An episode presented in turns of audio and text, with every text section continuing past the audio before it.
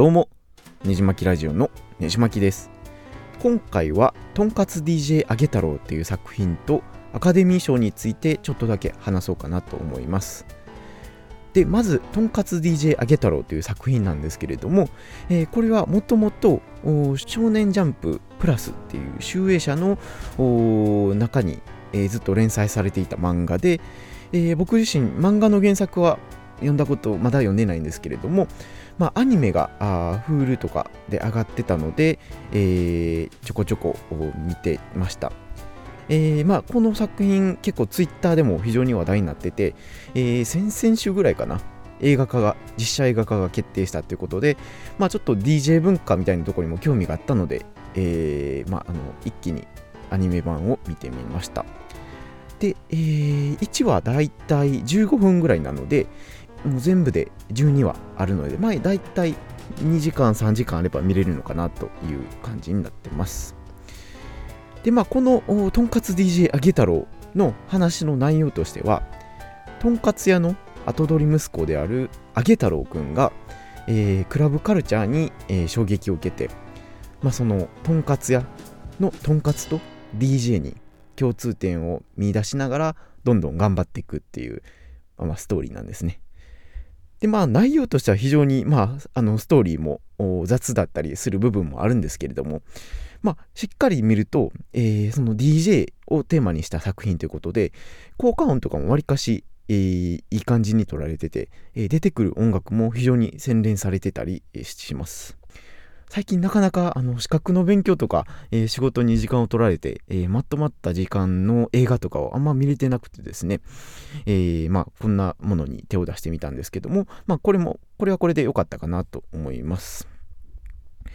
で、まあ、あのー、1話15分なので、わりかしテンポもよく話も進んでいくので、あの、まあ、本当に、えー、寝転がりながら、あスマホで見たりできるのもいいところかなと思います。まあ、のー、僕が見てちょっと思ったのは、あのー、昔、ボボボボボボボみたいなアニメ、シュールチックなアニメがあったかなと思うんですけども、まあ、そんな雰囲気がちょっとあったりだとか、えー、逆漫画日和っていうちょっとシュール系の作品に寄したような、えー、内容になってるので、えー、そういったところも良かったかなと思います。まあ、先ほどあのとんかつと DJ に共通点を生み出して、えー、奮闘していくって話って言ったと思うんですけども、まあ、具体的にどんな部分に共通点を見出すのかっていうとそのキャベツを刻む音と、えー、DJ のビートの BPM が同じやんみたいな話だったりだとか、えー、他には、えー、とんかつで先にちょっとほぐしてから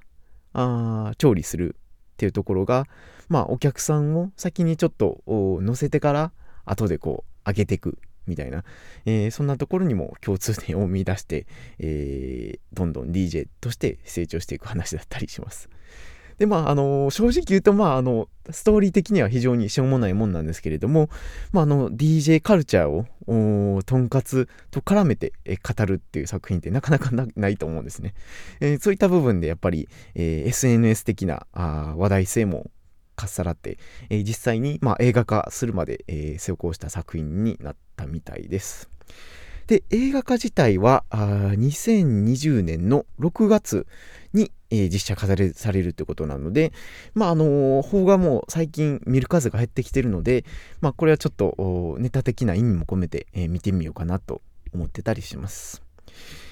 で、えー、まあ、あのー、協賛とか見てると、しっかりえー、DJ の器具を売ってる、あの、パイオニアさんとかも入ってるので、まあ、そういった、やっぱり DJ 的な部分では非常にしっかりされてるのかなと思いますし、話の流れ的にも、DJ に関する用語の説明とかは、わりかし、えー、そのクラブカルチャーに興味のない方でも、はっきりそういうことなんかって分かるようなあ説明のされ方をしてですね、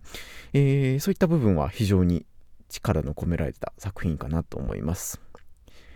で DJ っていうとやっぱりあのただ人の曲をかけてるだけなんじゃないかとか、えー、ちょっとチャラそうやなみたいな、えー、印象を持ってる方が多いかなと思うんですけどもそういった固定概念をちょっとひっくり返してくれるみたいな意味でもこの作品がうまくいくといいなと思いました。で、えー、まあそんな感じで軽く紹介してみたんですけれども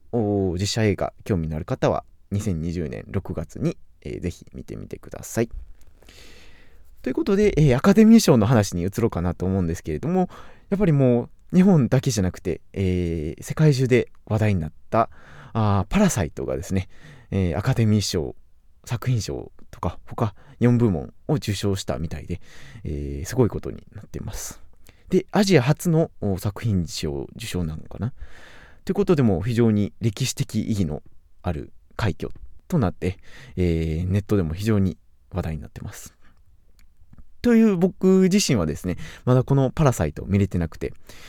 で、えー、最近なかなかあのー、仕事とかで時間が取れてなくて、えー、まだスター・ウォーズさえ見れてなくてですね、え、まあ話題作やから誰か友達と見に行けるやろうなと思ってこう先延ばしにしてたら結局ちょっと忙しくて見れないみたいなパターンで、え、今ここまで来ちゃってます。で僕が見た映画の中でアカデミー賞にノミネートされてたのがまず日本でも話題になったジョーカーですね。これで、えー、無事主演男優賞をホアキン・フェニックスが受賞ということで、えー、これの何がすごいかっていうとあのダークナイトで、えー、もうすごい、えー、狂気の演技をしてたヒース・レジャーがのハードルがあったにもかかわらずあれを超えてくるようなあちょっともうすごい演技をしてたのがやっぱりまあ受賞の理由だったかなと思いますしまあ本当にこの人なしにはジョーカー成り立たなかったなと思います。他にもなんか作曲賞を受賞したみたいです。で、えー、他には、あ Once Upon a Time in Hollywood で、えー、ブラッド・ピットがあ上演男優賞を受賞、ついに受賞したみたいで、まあこれも本当におめでたいなと思いますし、えー、まああのー、他にもあの SF の、何だっけ、あれでも頑張ってましたし、まあ無事、えー、賞を取れて、本当におめでとうと言いたいなと思います。で他に見たのが、あの最近、フォード VS フェラーリをお親父と見に行ってですね、で、えー、まあ内容もですね、えー、そんなにカーレースとかは詳しくはないんですけれども、24時間耐久レースをテーマにした企業間の争いを書いた作品ということで、えー、見てきました。で、まあ、この作品が音響編集賞と編集賞を受賞したみたいで、まあ、あの、納得の受賞かなと思います。で、まあ、あのー、実際のその車を使って、えー、撮影もされたみたいな、そのエンジン音とか、もう映画でしかやっぱり体験できないようなあ音が鳴ってて、まあ、その辺もやっぱりすごいこだわってたんじゃないかなと思います。で、これが非常に男臭い映画でもう思ってた以上に、えー、僕の好みに合った感じでですね、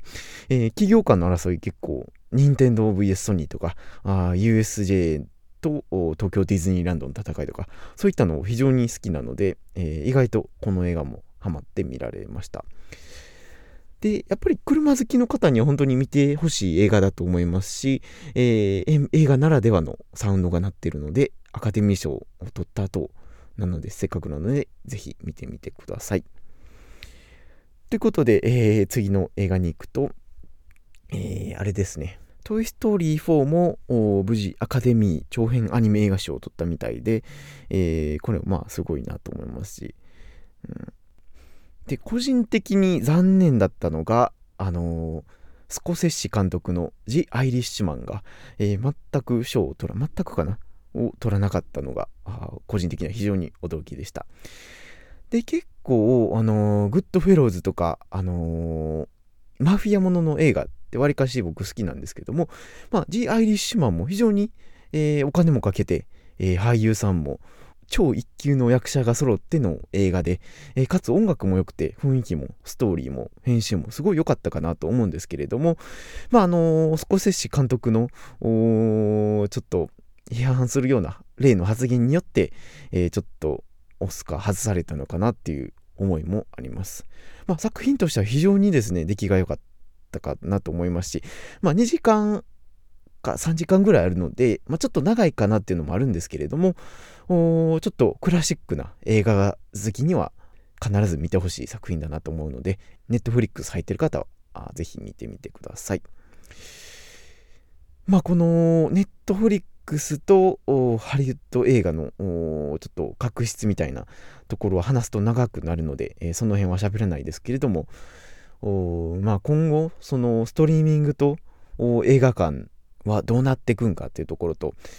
まあその辺についてはまたあちょっと別の枠で語ろうかなと思いますで他気になったのがアカデミー撮影賞を受賞したあの1917命を懸けた伝令ってことで、これが日本でも2月14日に、えー、無事公開されるみたいなので、個人的に非常に注目している作品です。で、これ本当にワンショットに見えるような形に編集された映画っていうことで、えー、まあ、海外でも非常にアカデミー賞、作品賞を取るんじゃないかっていうぐらいの勢いを、評価の良かった作品なんですけども、戦争映画ですね。えー、非常に楽しみにしているので、また、ポッドキャストでも見たと語ろうかなと思います。で、えー、最後に語りたいというと思ったんですけども、僕はまだ見てない韓国映画のパラサイト、半地下の家族ですね。まあ、あの、監督がポン・ジュノ監督ってことで、まあ、僕自身韓国映画それほどあの1個有名なホラー映画があったのを最近見たかなぐらいで、えー、韓国映画そんなに詳しくはないんですけれども、まあ、アジア初のアカデミー作品賞受賞ということで、えー、すごいことにネットがなってます。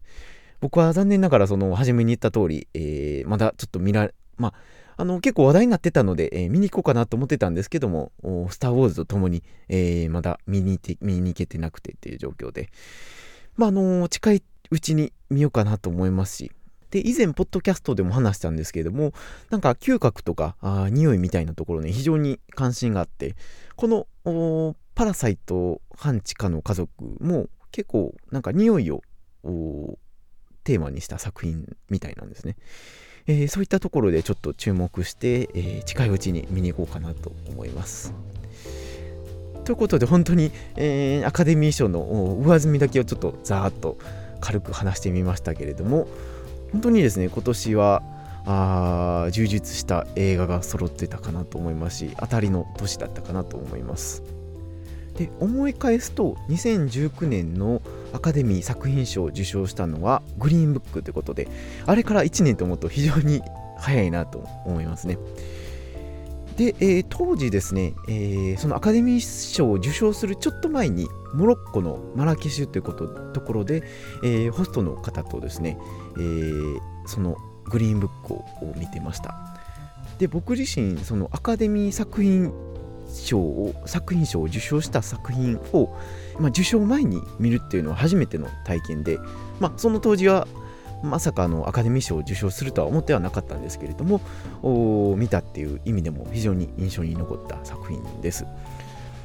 でこの主演をしているのがあの俳優のマハーシャ・アリさんでしたかね。でゲイ映画の「ムーンライト」の主演もされてた方なので、まあ、絶対に見なあかんなと思ってホストを誘って見に行ったんですけれどもでまああのー、非常に内容も良くて確か 50MAD ですね560円ぐらいで見れたのでそういった意味でも非常にモロッコいい国やなと思ってたり思ったような記憶があったりします。まあ、あのあらすじとしてあの黒人ジャズピアニストであるあのドクター・シャーリーがあちょっと差別を受けながらあ差別を受けたりしながらあ頑張っていくみたいな話なんですけれども、まああのー、まあ、これはこれで、えー、2019年らしい味もしますし、まあ、の2020年パラサイトがが取ったっていうのは非常にいいのあることだと思います。本当におめでとうございます。ということで、ちょっと時間がないので、この辺で急に、えー、話を終えたいなと思いますけれども、またあの映画についてはあちょこちょこ語りたいなと思います。このポッドキャスト以外にも、ねじまきブログというブログやっておりますので、よければググってみてください。では、次のエピソードでお会いしましょう。